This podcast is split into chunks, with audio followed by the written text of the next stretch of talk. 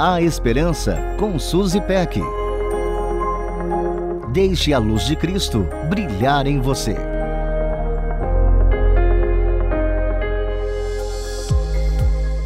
Em uma das minhas viagens, conheci o bebê mais fofo do universo.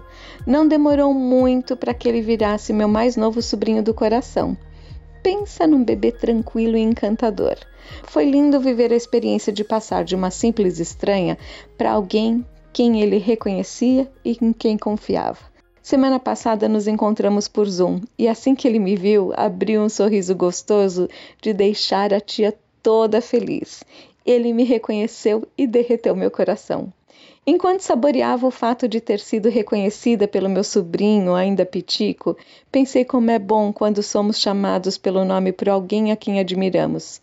Posso não dizer em voz alta, mas penso: uau, ele sabe quem eu sou, ou ela sabe quem eu sou. Sermos reconhecidos e chamados pelo nosso nome nos proporciona uma sensação de pertencimento. Na mente daquela pessoa, não somos apenas um estranho ou uma estranha. Aquela pessoa sabe nosso nome. Sorri ao pensar que o Deus eterno, todo-poderoso, Criador dos céus e da terra, me conhece. Não apenas ele sabe meu nome, como sabe tudo sobre mim. Antes mesmo que eu nascesse, ele já me conhecia. Ele conhece toda a minha história. O Eterno presenciou meus primeiros tudo: os primeiros pensamentos, primeiros passos, primeiros choros, primeira decepção, primeira vitória.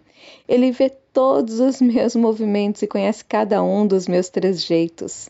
Sabe o que vou dizer antes que a palavra chegue à minha língua. Tudo isso a gente vê lá no Salmo 139.